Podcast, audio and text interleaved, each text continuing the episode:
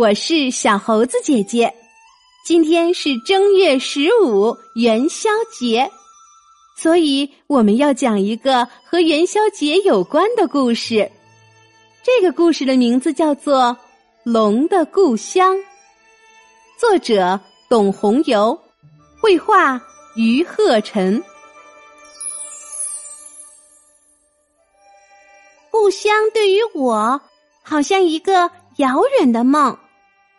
爸爸说，我的家乡是龙的故乡，在一片大湖中藏着好多好多的龙，难怪爸爸的名字叫大龙，我的名字叫小龙女。可是，世界上真的有龙吗？好想回故乡去寻找龙啊！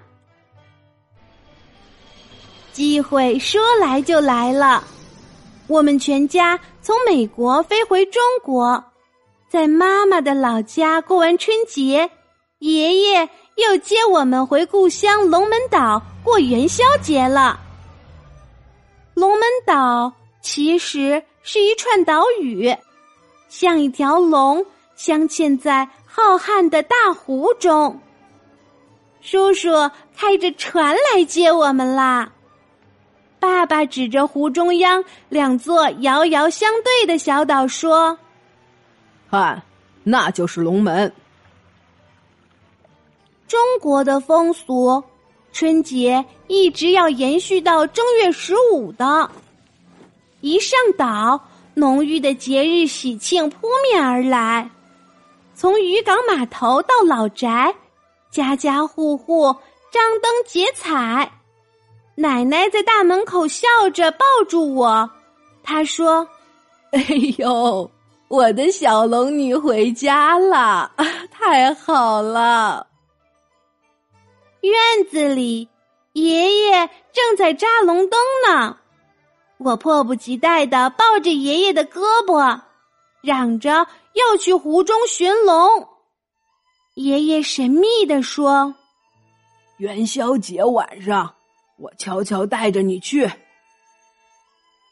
奶奶在厨房里做汤圆，她搓了好多珍珠那么小的汤圆。奇怪呀，这么小的汤圆给谁吃呢？小堂哥教我踩高跷，我问他见过龙吗？他见我踩不稳，摇摇晃晃的，调皮的说。来追我呀！追上了就告诉你。我和他戴上面具，在晾满腊肉、腊鱼的小巷子里穿来穿去，浑身都是咸鱼的味道。第二天清晨，元宵节在鞭炮声和锣鼓声中来临了。爸爸穿上舞龙服，看起来好威武啊！广场上，爷爷虔诚的为龙头点上了眼睛，龙顿时就活了。爸爸接过龙头，带领一条金龙在岛上翻腾。这条金龙有好多的叔叔举着，可帅气了。而我被打扮成采莲女，提着采莲船。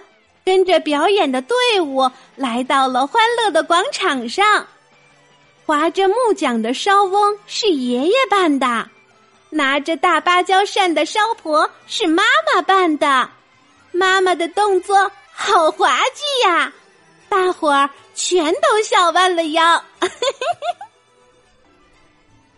到了晚上，岛上、湖上成了花灯的世界。湖上的渔船也成了灯船。我们全家团团圆圆吃汤圆，有红豆沙馅儿的，有黑芝麻馅儿的，还有莲子馅儿和胡萝卜馅儿的。啊，汤圆好甜，好香啊！吃完汤圆，爷爷冲我眨眨眼。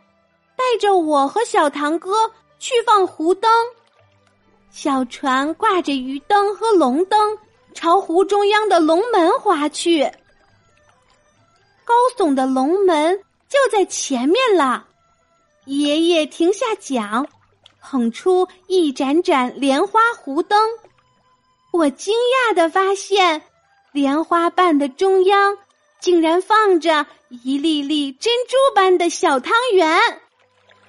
于是我马上问爷爷：“爷爷，爷爷，这些小汤圆是给鱼儿吃的吗？”爷爷虔诚地说：“是啊，鱼儿啊也要过元宵节。鱼儿吃了汤圆，有劲儿跳龙门，就可以变成龙了。”这时，湖面沸腾起来，无数的鱼儿从水面跃起。